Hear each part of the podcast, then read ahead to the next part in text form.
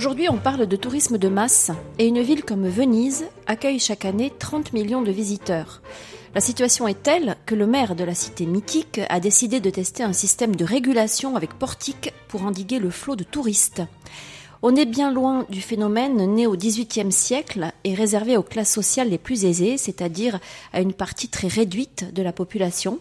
Jean-Didier Urbain, bonjour. Bonjour. Vous êtes anthropologue, vous êtes spécialiste des mobilités et vous vous intéressez tout particulièrement à la notion de voyage. Mhm. Vous êtes professeur à l'université Paris-Descartes et vous êtes euh, l'auteur d'un livre intitulé L'envie du monde, dont la deuxième édition vient de paraître aux éditions Bréal. On peut également citer une histoire érotique du voyage paru chez Payot en 2017. Mhm. Nous allons donc évoquer avec vous l'histoire et la notion de tourisme. Dans l'envie du monde, vous définissez le tourisme comme un déplacement d'agrément effectué pour le plaisir. Mhm. Est-ce que c'est si facile d'abord de définir ce qu'est le tourisme et de le différencier du voyage dont vous êtes un spécialiste? Euh, Oui, non, c'est pas facile. De toute façon, ça n'est pas facile. Mais le tourisme est un voyage, c'est une espèce. Le, voyage est un genre. Hein, c'est se déplacer pour une raison X, Y ou Z. Le tourisme, c'est un, une espèce de voyage bien particulière qui n'a pas existé de tout temps, qui se trouve un nom à la fin du XVIIIe siècle, qui a des précurseurs dès le XVIe, et qui euh, se singularise par le fait qu'on ne voyage pas par nécessité, pour des raisons professionnelles, dans l'urgence, pour échapper à une épidémie ou à une guerre. C'est un voyage qui, ben, finalement, euh, a pour première destination peut-être le voyageur lui-même, en tant qu'il vise son édification personnelle, son rapport au monde, l'amélioration de ce rapport au monde, l'extension de sa connaissance, et puis au fond, tout simplement, cette propriété que l'on peut trouver dans le voyage, qui est d'être bien avec le monde parce qu'on le connaît toujours davantage. Est-ce qu'il y a une notion de plaisir à associer immédiatement à la notion de voyage touristique Oui, absolument. Je crois que la morale a fait qu'on a évité, si possible, de ne pas trop parler du plaisir, qu'il fallait toujours donner une noble finalité au voyage, s'instruire, se développer, se soigner, explorer, découvrir histoire de ne pas parler au fond du plaisir qu'en retire ce voyageur. L'histoire même du tourisme, c'est l'histoire de la rencontre du voyage et du plaisir, ce qui n'a pas toujours été le cas, puisque pour quantité d'hommes pendant des siècles, voyager était une épreuve, voyager était une cruelle expérience, voire une expérience mortelle, et en tout cas bien souvent dictée par la nécessité. Hein. On parlait des ventres creux sur les, sur les routes d'Europe au Moyen Âge, des gens qui se déplaçaient pour trouver à manger, pour trouver du travail, pour trouver un lieu où rester un peu, sans être menacé euh, de maladie ou de faim. Vous parlez de tropisme au début de votre mhm. livre L'envie du monde.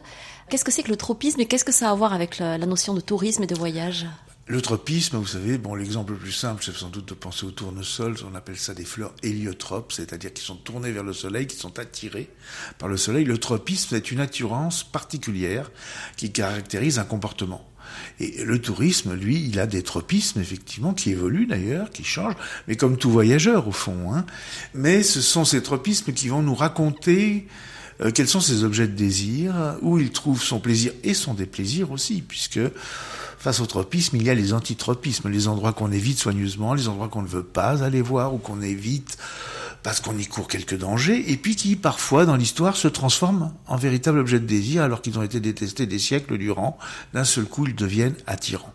Bon, c'est ça le tropisme, c'est qu'au fond, on ne peut pas expliquer forcément un mouvement que par sa cause, à savoir qui est physique, mécanique, psychologique, tout ce que vous voulez. Il y a aussi son horizon.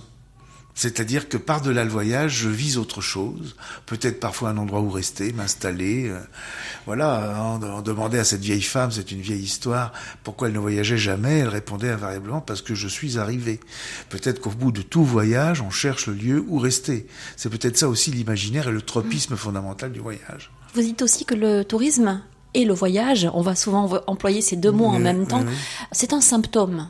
Oui, absolument. La, société, euh, à travers le tourisme, nous dit aussi bien ses désirs que ses phobies. C'est-à-dire? Bah, C'est-à-dire que aller vers le soleil, aller vers la plage, aller vers la mer, euh, nous dit très largement ce, ce dont l'homme manque euh, le reste de l'année. On a beau décrier la plage tant qu'on veut, c'est un espace de bonheur, les gens y sont heureux, il y a très peu de conflits sur les plages, et chaque année, le public est fidèle et revient l'été sur ce, ce bandeau de terre qui ne représente que 4% du territoire national, et où s'agglomèrent quand même entre 30 et 35 millions d'individus en deux mois. C'est énorme. Et puis, il y a aussi bah, les phobies, c'est-à-dire ce que euh, les touristes évitent euh, soigneusement. Donc, euh, les régions pauvres, il y a du rêve dans le tourisme, il y a un rêve de monde.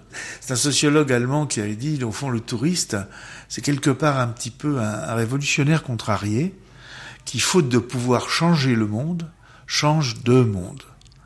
Et effectivement, c'est un peu ça. Qu'est-ce qu'on espère au bout du voyage quand on est un touriste? Bah, C'est un espace où être heureux pendant quelques semaines, quelques jours, euh, voire quelques mois si on peut. Adieu les gens, je prends le large, clopin clopin, vers le levant, par en voyage à l'Orient. Mon cœur distant hors de sa cage, sans roi.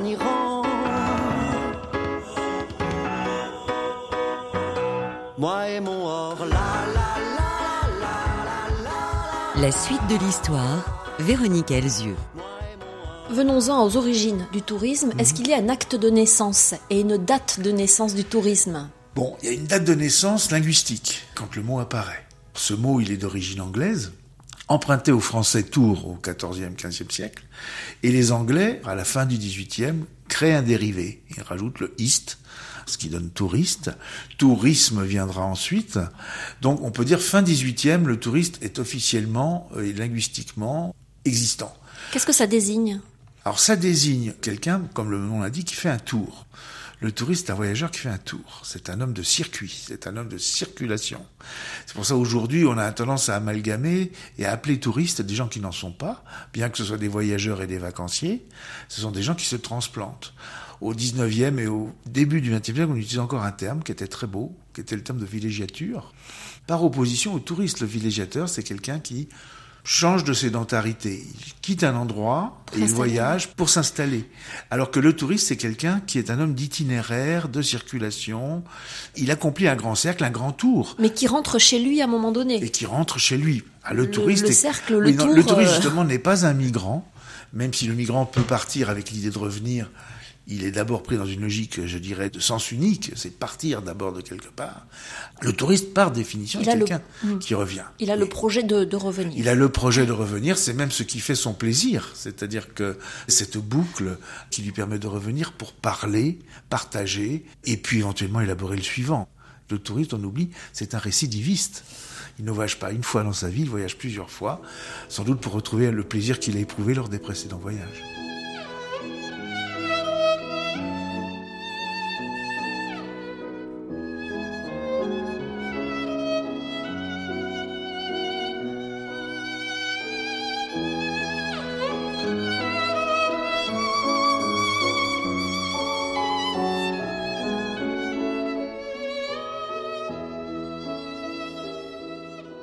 Donc un mot qui est né en Angleterre.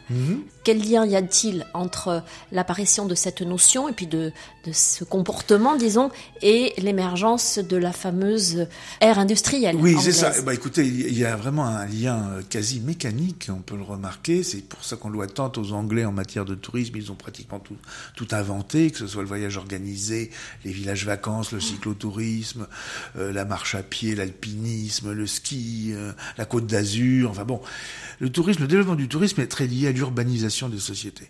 Donc un des effets, effectivement, des révolutions industrielles, la concentration comme jamais avant dans l'histoire, dans des villes, des mégalopoles même déjà pour l'époque, avec quand même, il faut le savoir, un développement du tourisme qui se produit un peu au prorata du développement des villes. Par exemple, ça se développe d'abord en Angleterre, parce qu'en Angleterre, en 1862, on a déjà plus de 50% de la population qui vit dans les villes.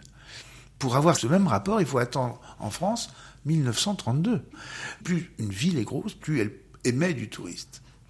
Au point même d'ailleurs qu'un ouvrier en, en ville a tendance à plus partir en vacances qu'un cadre à la campagne.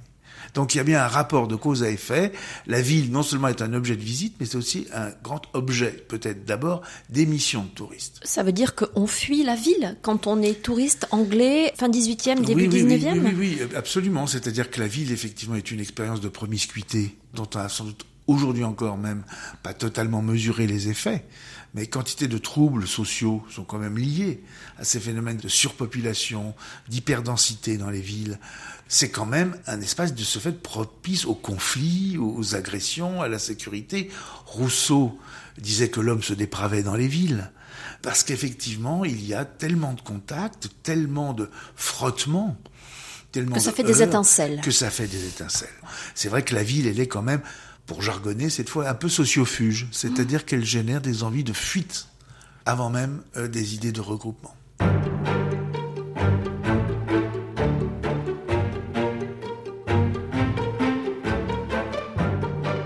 Jean-Didier Urbain, vous l'avez donc souligné, le touriste est essentiellement donc au début un Anglais qui fuit les grandes villes industrielles. On imagine bien qu'à cette époque-là, ce ne sont pas les ouvriers Non, qui partent pas. en voyage. Absolument pas. Qui sont ces fameux touristes? Alors évidemment, ces fameux touristes, les premiers, ce sont des aristocrates qui initient d'ailleurs une sorte de rituel à la fin des humanités, à la fin des études. Euh, le jeune aristocrate anglais est sommé, c'est une prescription, de faire un tour d'Europe, qu'on appelle le Grand Tour, dont il ramènera des souvenirs et il écrira même un récit. On reprend au fond le modèle du voyage humaniste de la Renaissance, façon Montaigne ou du Bellay. On sort de chez soi pour mieux y revenir, instruit de la réalité du monde extérieur. Donc ça, c'est un petit peu le prototype, je dirais, mais qui touche bien sûr une classe supérieure et qui va aller se développant au fil du 19e siècle, effectivement. Au fil de la première moitié hein, euh, du 19e siècle. Ce qui est intéressant d'ailleurs, c'est que le touriste est tellement anglais que quand vous prenez le littré, vous voyez dans les synonymes de touriste anglais. C'est-à-dire qu'à une époque, on confondait complètement l'anglais et le, Et le touriste. touriste. Alors ce tour, il consiste en quoi? Alors, justement, il- il emprunte au fond euh, les chemins sécularisés, je dirais, de pèlerinage. Donc, euh, il va vers Rome, il va éventuellement vers Athènes, ou éventuellement jusqu'à Jérusalem. Sachant que Jérusalem est reliée par chemin de fer dès la fin du 19e siècle, quand même. Là, les transports ont joué un rôle immense, mais on va effectivement, euh, soit pour sa santé, soit pour son édification personnelle. Donc, il y a une sorte d'axe, si vous voulez, très très fort, dessiné par les voyageurs anglais hein, du 19e siècle. C'est la Suisse, qu'on appelait le Petit Orient d'ailleurs, la Suisse, l'Italie. Puis ensuite, on, on va vers le Moyen-Orient, on va donc vers la Grèce, le berceau, hein, Lord Byron, la Grèce, etc. Ensuite, on va éventuellement jusqu'aux origines, terre originelle donc euh, des grandes religions monothéistes, et on va à Jérusalem. On va vers du patrimoine. Voilà, c'est ça. C'est-à-dire que là, effectivement, il y a d'une part, il y a les pèlerinages, il y a le voyage religieux, il y a aussi le voyage tout simplement laïcisé, je dirais, qui est une recherche purement historique de racines, de, de temporalité. C'est se réinscrire dans une histoire commune dont on commence véritablement à prendre conscience avec l'éveil des sentiments nationaux à partir du 16e, 17e, 18e siècle encore plus, hein, bien sûr.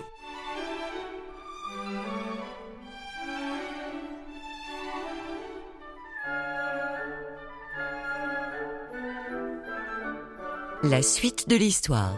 On y consacre combien de temps à peu près? Quand on- un Oh. jeune anglais comme ça. Un jeune anglais, il y consacre facilement euh, six mois. hein. un grand tour, c'est bien six mois minimum. Euh, Vous avez un célèbre roman d'ailleurs de Laurent Stern qui s'appelle euh, Le voyage sentimental de Laurent Stern, qui raconte justement ce voyage, ce récit de voyage d'un anglais avec son précepteur. Très souvent, il est accompagné. Il est accompagné, ce n'est pas un voyage en solitaire, un peu comme le Pangloss de Candide, il a son précepteur pour lui apprendre à regarder le monde, à en tirer les leçons. Donc c'est long, bien sûr, hein, et même quand Flaubert va en Orient, ça lui prend pratiquement une année. Donc là, on découvre de nouveaux lieux, de nouvelles langues, de nouvelles manières de se nourrir, de s'habiller. Oui, de nouvelles relations humaines aussi. Hein. Il ne faut pas se faire d'illusions concernant par exemple le tourisme sexuel qui n'a pas attendu ni le 21e ni même le 20e pour se développer. Il était déjà en place au 19e siècle. Quand vous lisez la correspondance de celui que je viens de citer, justement Flaubert, vous vous apercevez que la part sexuelle du voyage est énorme. Parce que précisément le voyage, c'est aussi cette expérience de désinhibition, c'est sortir de soi.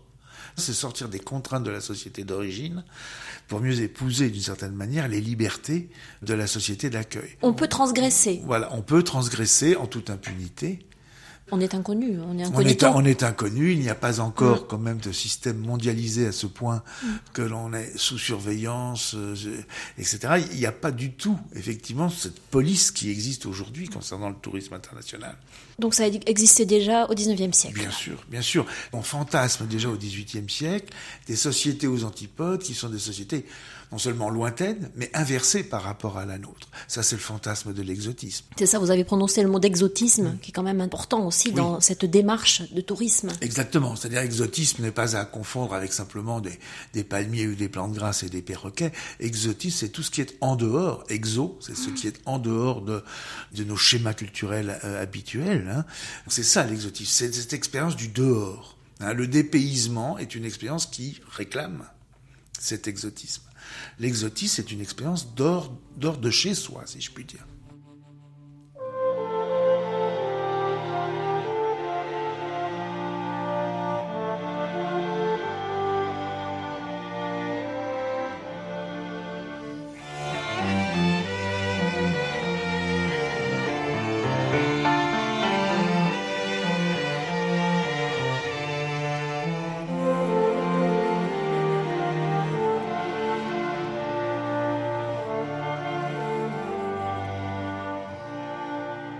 Cette expérience, euh, donc euh, pour l'instant on a évoqué simplement les Anglais qui la mhm. vivent. Est-ce qu'elle inspire d'autres Européens, notamment les Français, mhm. les Allemands peut-être euh oui. assez vite en fait, oui. Pour les mêmes raisons bah, Pour les mêmes raisons, parce que ces pays s'urbanisent aussi. L'anglais sert de modèle. Cet aristocrate qui voyage, ces artistes qui voyagent, voire ces aventuriers qui voyagent, donnent des ailes à au fond des voyageurs qui n'attendaient que ça pour exister à leur tour dans d'autres pays. Il y a une contamination, je dirais, euh, qui va très vite se manifester chez les Français.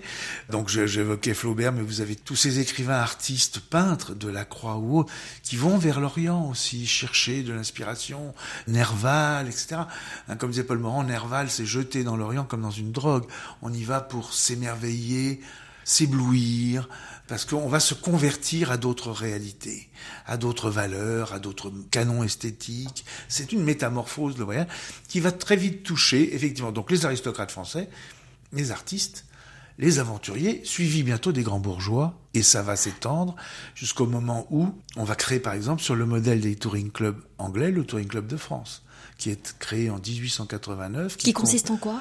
Bah, Qui consiste en fait en une association à but non lucratif pour aider à accomplir des voyages, d'abord en France, ensuite à l'étranger et qui euh, est un lieu de rencontre et d'échange sur l'expérience du voyage, avec euh, même publication d'une revue euh, destinée à informer hein, les adhérents.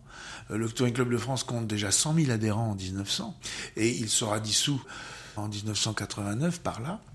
Mais il structure hein, tout ce qu'a fait le Tourisme Club de France, l'aménagement des routes, les, tables d'orientation, l'aménagement des points de vue et des panoramas. Et ça participe évidemment de la première démocratisation, la première vague de démocratisation, si je puis dire, des pratiques touristiques, parce que ça va toucher, après les grands bourgeois, les petits ou les moyennes classes qui ont déjà des congés payés. Au fur et à mesure qu'on acquiert du temps libre Exactement. Et au fur et à mesure aussi où le voyage devient un loisir, ce qui n'est pas évident. Il faut entendre par là sans but nécessaire, quoi. Voilà, absolument. Parce que si vous voulez bien comprendre que l'autorisme va d'autant moins de soi que pour un, ouvrier qui vient dans la ville, au fond victime de l'exode rural, pour lui, le voyage n'a que deux significations. L'arrachement à sa terre natale ou la guerre. Pour lui, c'est associé à la douleur, voire à la mort.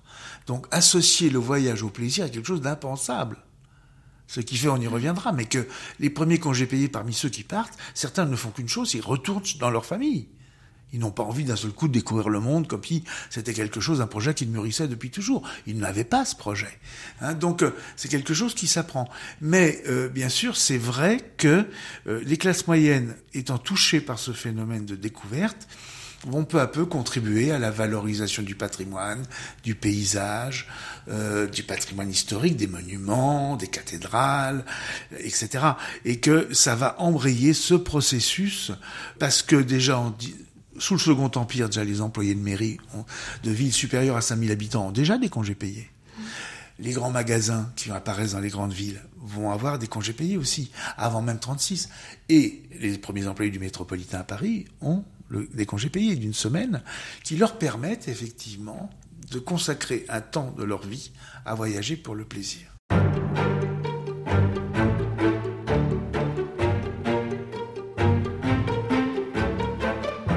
Jean-Didier Urbain, à quel moment est-ce que une économie du tourisme voit le jour? Est-ce que c'est euh, au moment où, les Anglais commencent à voyager qu'on se rend compte que là, il y a, un commerce possible euh, et puis des besoins auxquels il faut répondre bah Écoutez, euh, une fois de plus, hein, il faut revenir aux Anglais.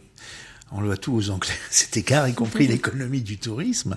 Bon, déjà dès la fin du 18e et le début du 19e, les Anglais ont relancé par exemple le bain de mer ce qui a suscité évidemment une première hôtellerie, une industrie de l'accueil, si vous voulez, sur le littoral.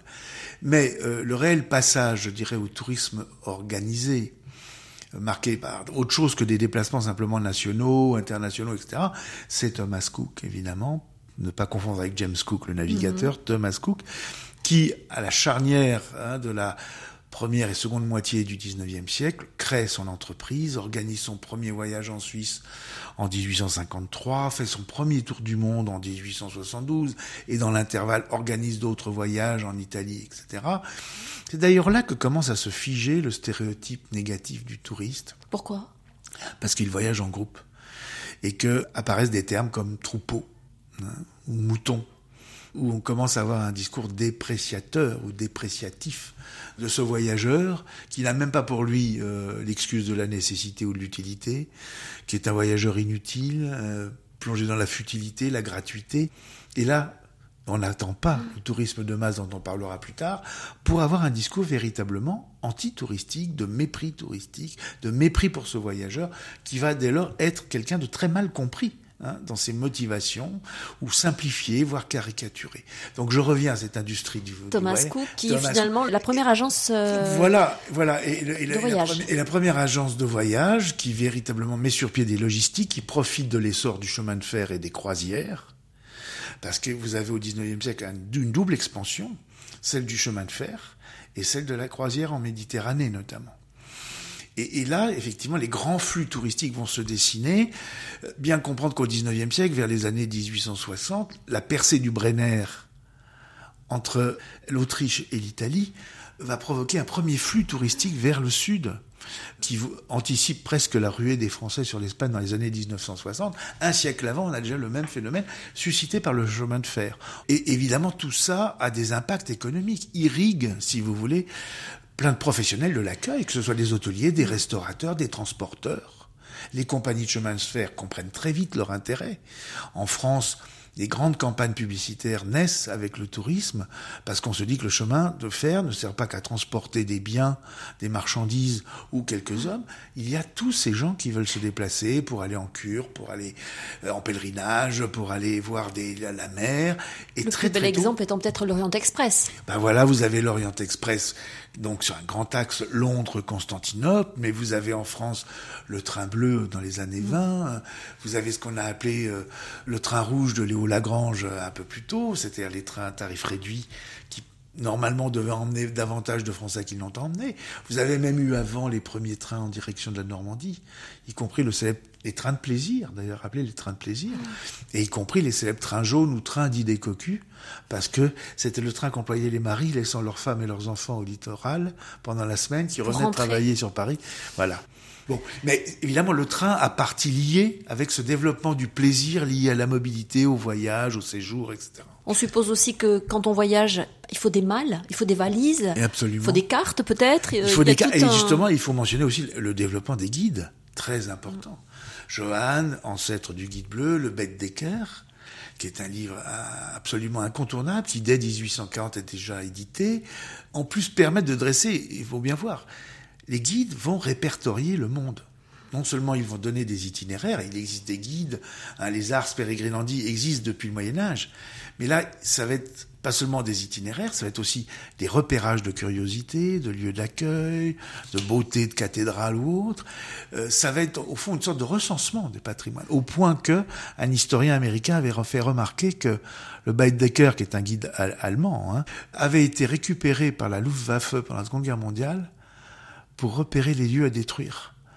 On a même appelé des raids euh, d'aviation destinés au bombardement pour casser le moral de l'ennemi, les raids Baedeker, c'est-à-dire qu'on servait des lieux à trois étoiles, un système de classement. sur ce guide. Oui, qui s'appuyait sur... Donc le guide, c'est pas seulement un manuel de comment se déplacer, en même temps, ça recense le monde, son patrimoine, qu'il soit naturel ou, historique, et ça apparaît dès la fin de la seconde moitié du 19e siècle. Et ce tourisme aussi fait les beaux jours de certaines régions, notamment en France, on est bien placé pour euh, parler de la Riviera. Voilà, par exemple, là, les Anglais à nouveau, hein, l'invention de la Côte d'Azur, même si l'expression n'est pas d'eux, la Riviera, eux, ils l'inventent, tant du côté, euh, je dirais, niçois et canois que du côté italien. Hein. Mais euh, une ville comme Cannes doit tout à Lord Brougham, qui était un parlementaire anglais qui avait trouvé ce lieu formidable. Nice aussi. Nice, c'est la promenade mmh. des Anglais. Il n'y a pas besoin de commenter davantage. Effectivement, euh, tous ces lieux vont avoir une une sorte de seconde vie économique par l'apport du tourisme, qui voit des résidents dépenser leur argent tout l'hiver durant, parce qu'on ne vient qu'en hiver sur la côte d'Azur au pour, 19e siècle. Pour pas se brûler au soleil. Voilà. Dès que le soleil devient trop vif, on remonte vers le nord. Ça, on l'oublie, mais la côte d'Azur n'est devenue une destination d'été que dans les années 1930, pas avant. Sous le climat qui fait chanter tout le midi, sous le soleil qui fait mûrir les ritournelles, dans tous les coins on se croirait au paradis, près d'une mer toujours plus bleue, toujours plus belle. Et pour qu'elle ait dans sa beauté plus de douceur, le jardin lui font comme un collier de fleurs. Méditerranée, aux îles d'or ensoleillées, au rivage sans nuages, au ciel enchanté. Méditerranée, c'est une fée qui t'a donné ton décor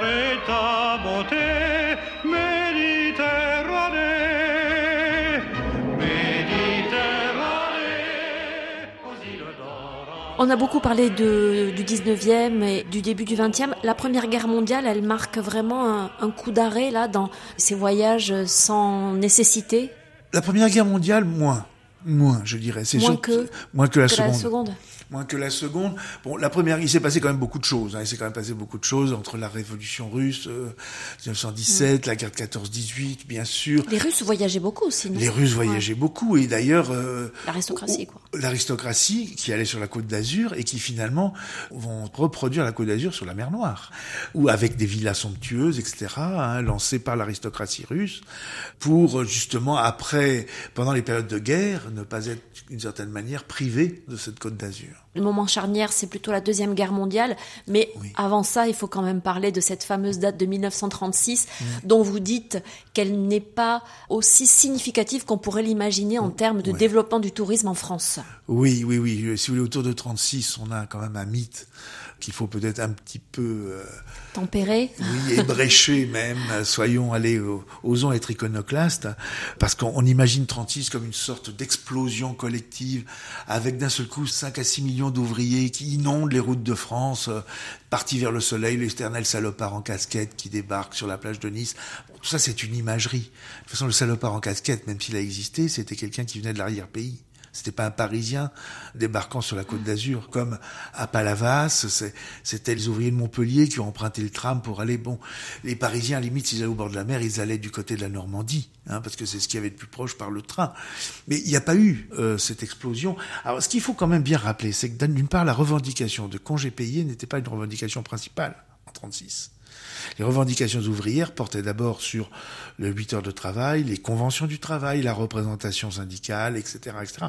En plus, croire que la France a inventé les congés payés, c'est évidemment une erreur. Bien comprendre qu'en 1929, 90% des ouvriers allemands, en 1929, 98% des ouvriers allemands avaient déjà des vacances. Il n'était que 13% en Angleterre à la même époque mais qu'en France, on battait les records, puisqu'il n'y avait qu'un pour cent des ouvriers français qui avaient des congés. Qui avaient des congés. en 1929. Nous étions très en retard, contrairement à cette mythologie qui nous voudrait des pionniers des inventeurs hein, du farniente, etc. Pas du tout. Pas du tout. Pour des raisons évidemment historiques hein, qu'il faudrait développer, mais c'est que très tôt dans des pays comme l'Allemagne et, l'Italie, on a compris, on a compris l'intérêt du tourisme comme euh, moyen, ressort politique pour sensibiliser les foules. À quoi? Bah, À des idéologies, à des valeurs. Euh, le national-socialisme allemand, aussi bien que le fascisme montant en Italie, ont énormément développé des tourismes associatifs et sociaux parce que c'était pour eux des, des, caisses de propagande extraordinaires, des caisses de résonance permettant une propagande extraordinaire, en n'oubliant pas quand même qu'il y a eu une Italie fasciste heureuse avant la guerre parce qu'il y a eu un, des progrès sociaux extraordinaires, euh, de même en Allemagne. Hein, il faut pas, il faut pas non plus. S'il n'y avait pas eu la, la, crise économique de 36, peut-être que tout cela aurait changé, hein, aurait une autre, une autre histoire. Et puis peut-être aussi tout simplement que on comprend le bénéfice euh, évident qu'on peut retirer de ces ouvriers reposés, ressourcés, puisque vous avez dit que leur premier réflexe c'est de retourner dans, dans, leur terre natale. Exactement, quoi, exactement, exactement. Au risque de, de choquer l'auditeur, je dirais il y a une bonne, il y a un concept qui nous vient de Marx, c'est la reproduction de la force de travail, c'est que les vacances, ça sert à ça aussi. C'est réénergiser, si je puis dire, la force de travail, c'est-à-dire les ouvriers, en leur donnant du repos pour qu'ils reviennent en pleine forme, pour faire marcher la, machine. Bien comprendre d'ailleurs que les, usines fermaient hein, en France entre juillet et août. Aujourd'hui, ça nous paraît complètement inouï. Renault fermait ses portes en août. Enfin, on arrêtait de produire de la voiture pendant un mois et tout le monde partait. Bon, aujourd'hui, c'est impensable. On est toujours en flux continu, on produit tout le temps, etc., etc. Mais on avait bien compris qu'il fallait que quelque part, la force de travail, pour qu'elle ne s'épuise pas, ait un temps de régénération. Et c'est ça aussi les vacances. On peut les voir seulement sous cet angle. Et d'ailleurs, beaucoup se sont contentés de ne voir les vacances que sous cet angle. Or, ça sert à beaucoup d'autres choses quand même.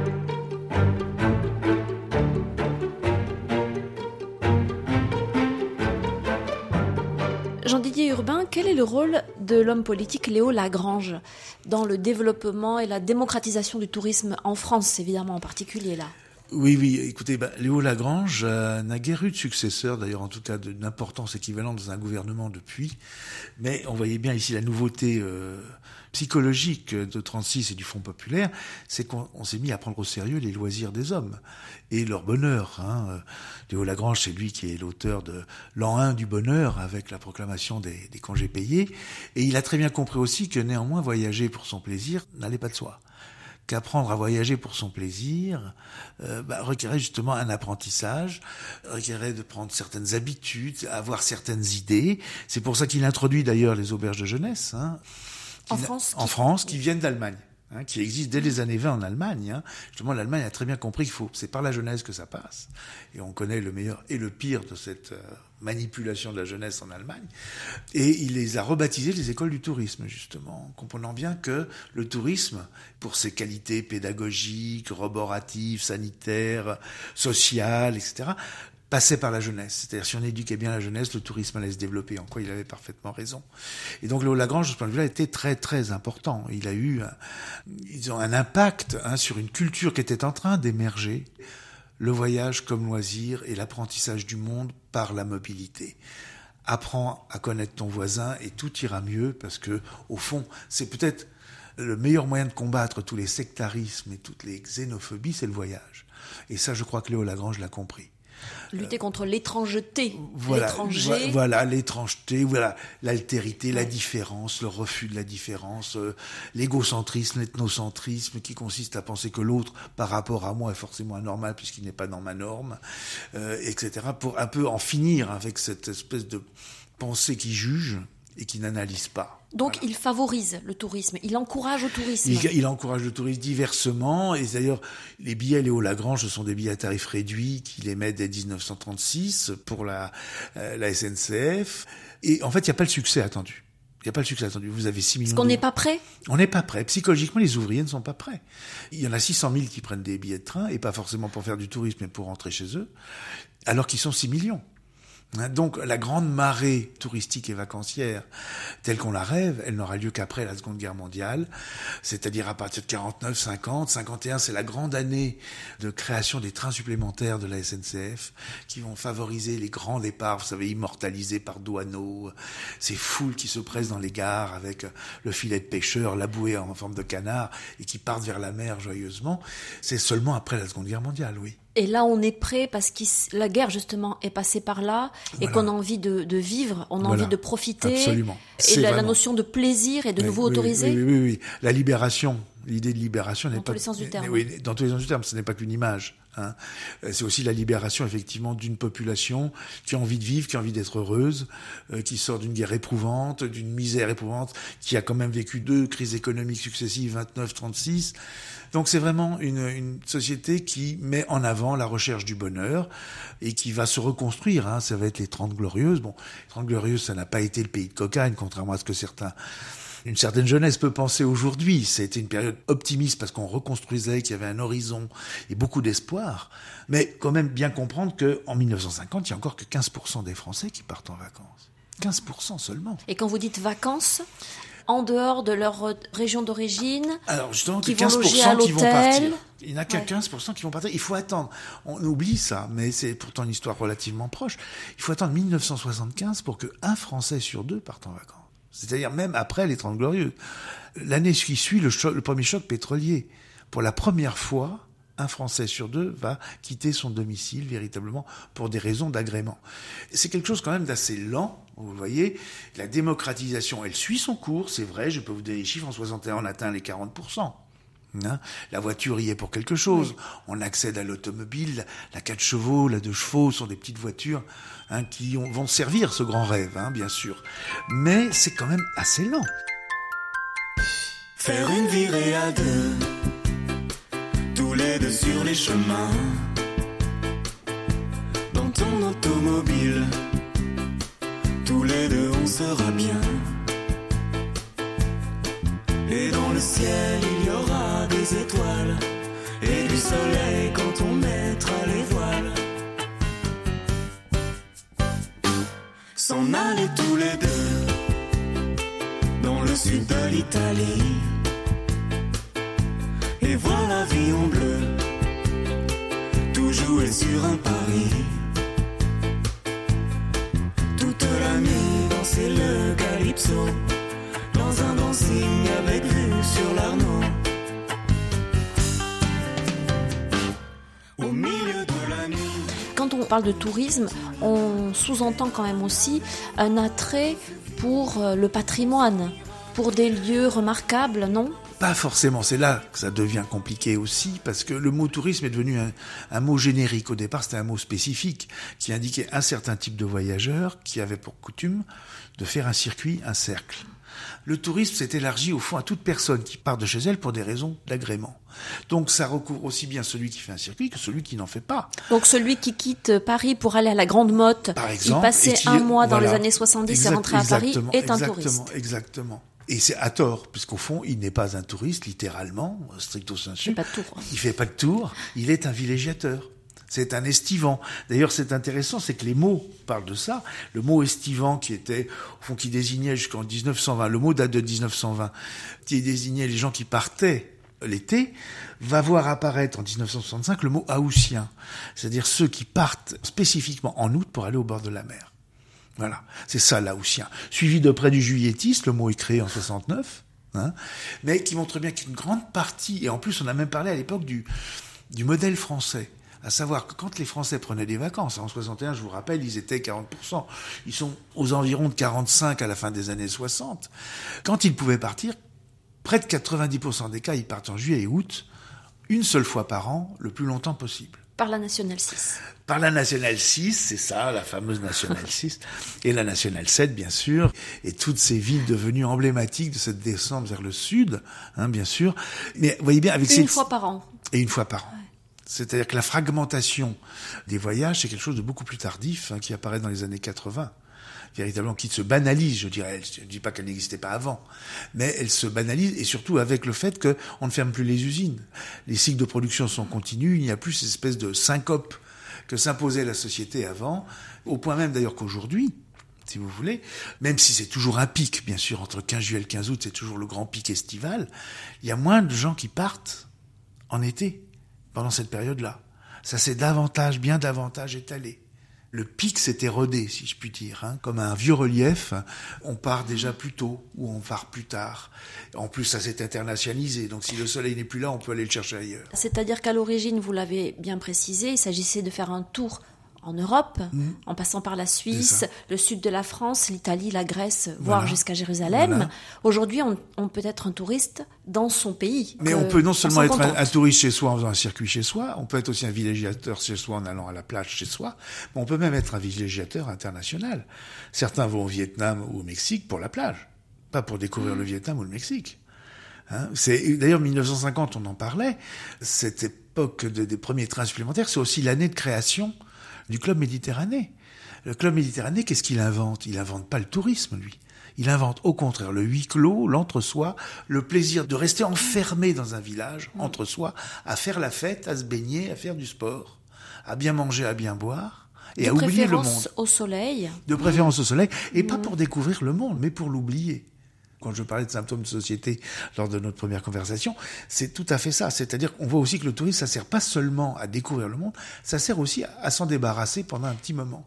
On se dégage de la pesanteur sociale avec ses règles et ses contraintes pour devenir maître de son temps et de son espace pendant ses vacances. Donc on n'est pas forcément là pour découvrir les autres, le patrimoine, etc. On est aussi là pour tout simplement se découvrir soi, découvrir les siens, avoir le temps de retisser des liens avec ses parents, ses amis, ses enfants, voir son conjoint. Ça sert aussi à ça, les vacances. On l'oublie un peu trop vite. Et l'exotisme, dans les années 70, pousse peut-être plus vers l'Espagne, cette fois, pour ceux qui n'ont pas les moyens d'aller beaucoup plus loin. Oui, Ou l'Italie. Il y a un engouement, non, vers la côte. euh, Les années, les années Méditerranée 70 sont sur- espagnole. oui, surtout espagnoles, et surtout avec ce mythe des Baléares, quoi. C'est, et puis la Grèce aussi. Il y a la Grèce quand même, très importante, parce qu'au fond, il y a eu des pionniers qui sont les hippies. Les hippies euh, lancent Ibiza. Les hippies lancent Ma- Matala hein, en Grèce, euh, vivant d'une façon troglodytique, euh, habillés de, de, de- rien, d'un paréo, euh, vivant avec le rythme naturel du, du monde, enfin, etc.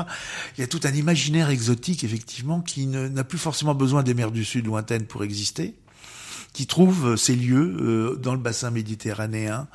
Effectivement, vous avez un club méditerranéen à Cefalù aussi, en Sicile. Enfin, le club méditerranéen repère toutes les îles qui sont disponibles.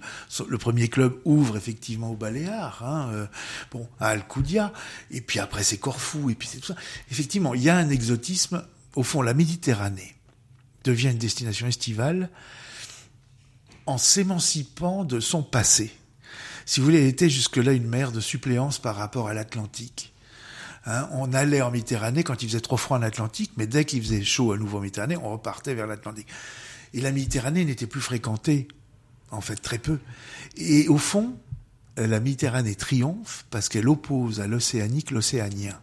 Elle devient une Polynésie de proximité, si je puis dire. Et c'est ça qui fait son grand succès. Non seulement par le club méditerranéen, mais vous avez plein de clubs à l'époque qui s'appellent justement Club Polynésie ou, Club Ulysse, etc., qui, qui sont complètement dans cette logique des îles, de l'exotisme insulaire, avec les rêves de Calypso et autres, de Tahitienne. L'effet Gauguin aussi, un effet Gauguin incontestable. Gauguin commence à être connu à partir de cette époque, devient quasi une image de marque. Donc il y a des effets visuels, des imaginaires et donc des images qui se mettent à circuler, qui vont changer du tout au tout la pratique même du voyage et des vacances.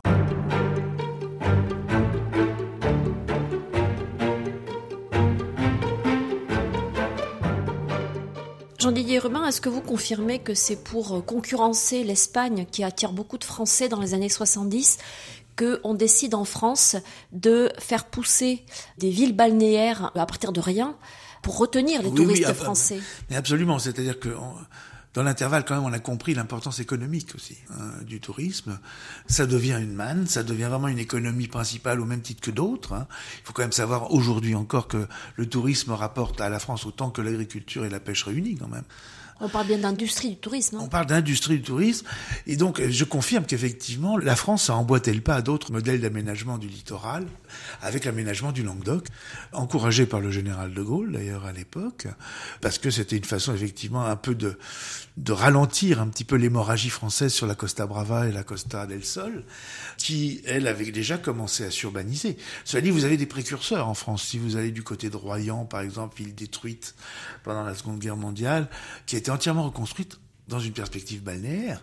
Dès les années 50, on est déjà dans une prospective, vous voyez, industrielle des vacances au bord de la mer, qui est étonnant. Et ça fait d'ailleurs une architecture qui est extrêmement jolie aujourd'hui. Hein. Comme d'ailleurs le, le Cap d'Agde ou euh, comment la Grande Motte. La Grande Motte a très bien vieilli. On a poussé des cris d'orfraie quand c'est sorti du sol. Quand vous y allez aujourd'hui, vous apercevez que c'est devenu quelque chose d'assez convivial. Ça s'est arborisé, végétalisé. C'est devenu très joli et bien pensé parce que peu de place réservée à l'automobile, beaucoup de place réservée aux piétons.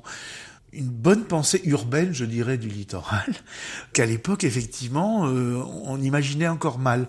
Chaque pays comprend où est son intérêt dans cette affaire de tourisme. Parce que ça peut être aussi bien une fuite, donc c'est une perte d'argent au niveau des économies nationales, et puis au contraire, attirer le touriste chez soi, c'est une entrée de devise. Donc là, l'industrie, elle se trouve des fondements économiques incontestables.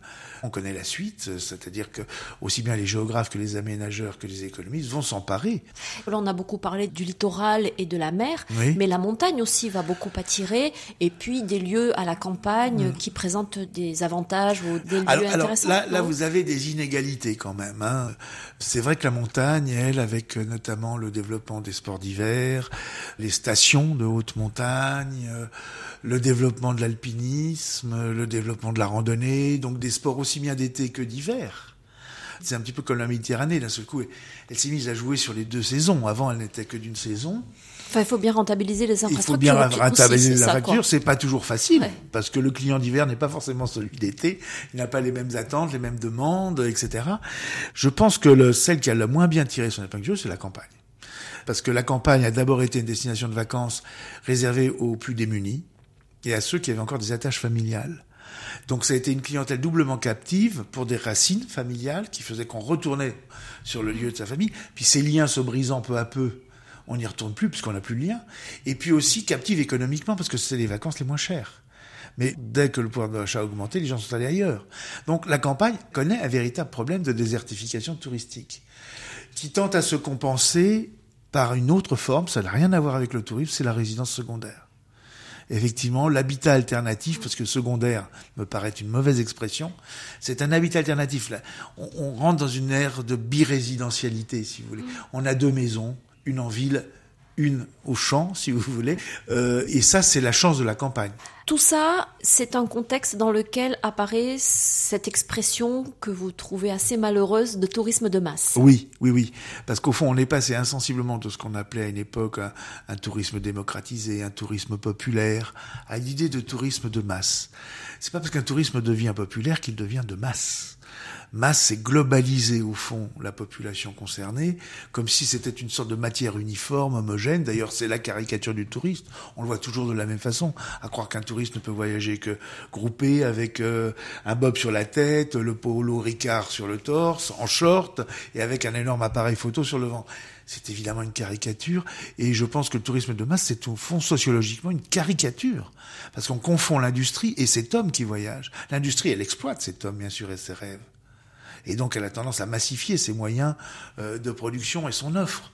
Mais l'homme qui rêve, lui, c'est un individu toujours, et il cherche des choses particulières. Qu'est-ce qu'ils cherchent toujours aujourd'hui? Bah, il cherche des bonheurs qui ne sont pas forcément partageables par le plus grand nombre. Des bonheurs d'intimité, des bonheurs de sentimentaux, des bonheurs de convivialité, de sociabilité. Ça ne se vend pas, la sociabilité. C'est pas, c'est pas une marchandise, la sociabilité. C'est du lien, c'est, du contact, c'est de l'échange.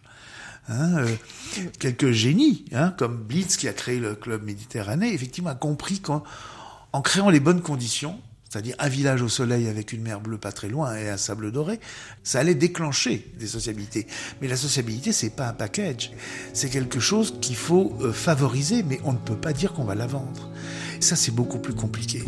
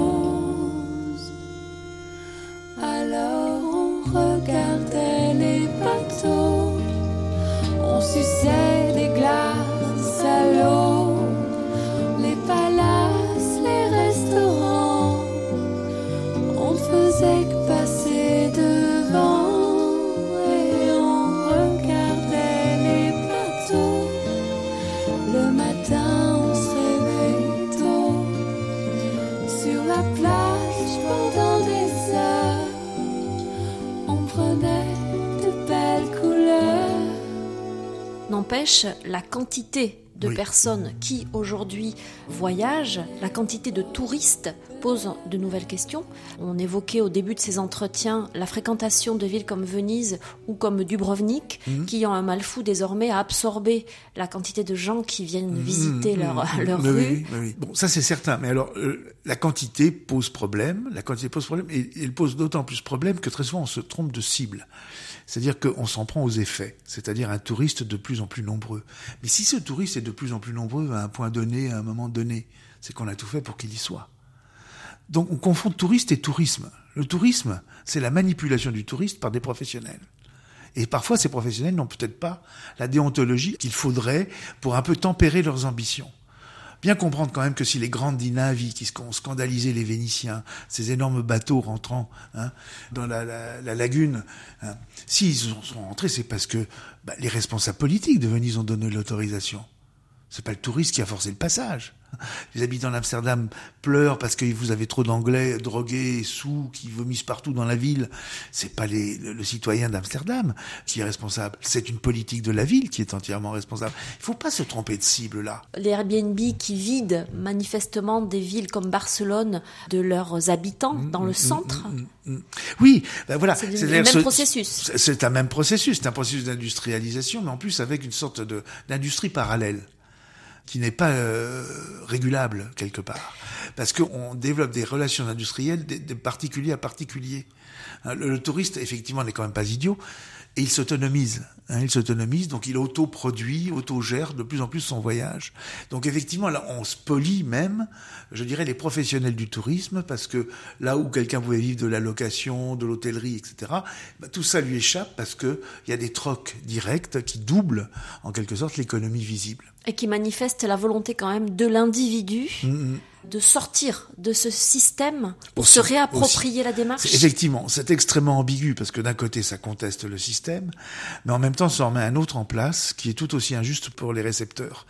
Donc ça c'est vrai que je, je n'ai pas la solution. Si je l'avais, je serais peut-être en train de faire autre chose aujourd'hui, je ne sais pas, mais euh, c'est tout le problème effectivement de la régulation, de l'intégration de ces populations de visiteurs, de savoir peser et répartir au fond les richesses produites par ce, ce phénomène qu'est le tourisme, sans pour autant euh, dépasser certaines limites qui déséquilibrent des situations, des cadres sociaux entiers. Oui. Mais c'est un phénomène qui ne cesse de bouger, de se modifier. On parle aujourd'hui d'écotourisme, par exemple, avec Oui. des démarches qui prennent en compte la crise environnementale. Mhm. On voit des associations apparaître sous le nom de voyager autrement. Oui. Symptômes toujours, symptômes, qui nous disent qu'effectivement, peut-être la conscience hein, euh, du voyage euh, ne cesse d'évoluer. Vous savez, le touriste, il a beaucoup, très vite et beaucoup évolué. Contrairement à l'image qu'on en a très négative, il a compris beaucoup plus de choses du voyage en deux siècles que euh, les explorateurs et les découvreurs de jadis ont mis plus de cinq siècles à comprendre. Enfin, C'est-à-dire que l'autre, il existe, que, l'autre, euh, je dois le ménager, que l'autre, je dois le respecter. C'est pas toujours acquis par tout le monde. Hein. Je ne veux pas non plus brosser un, un paysage idyllique, hein, je dirais, du tourisme aujourd'hui. Mais on voit émerger une conscience de l'autre, un rapport mesuré, pensé, mûri à l'autre, qui n'existait pas encore il y a sans doute peut-être une trentaine d'années, à travers la conscience écologique, bien sûr, mais aussi la conscience culturelle. hein, la conscience patrimoniale, et effectivement un relativisme culturel qui ne cesse de progresser, à mon avis, qui est de se dire que bah, je ne suis pas seulement là pour découvrir l'autre, je dois comprendre que l'autre me découvre aussi.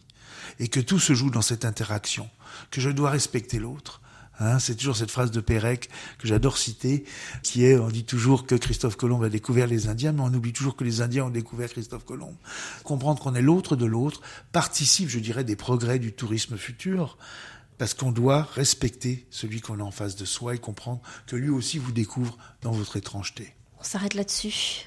Jean-Didier Urbain, merci beaucoup de nous avoir parlé donc de cette histoire du tourisme. Et pour les auditeurs qui voudraient en savoir euh, plus, euh, je les renvoie évidemment à votre livre L'envie du monde. Je rappelle que c'est une deuxième édition. Mhm. C'est un livre qui est paru aux éditions Bréal. Et puis il y a aussi une histoire érotique du voyage chez Payot, le désir et le plaisir du voyage dans cet ouvrage. voyage, voilà, c'est ça. Un très grand merci à vous. C'est moi.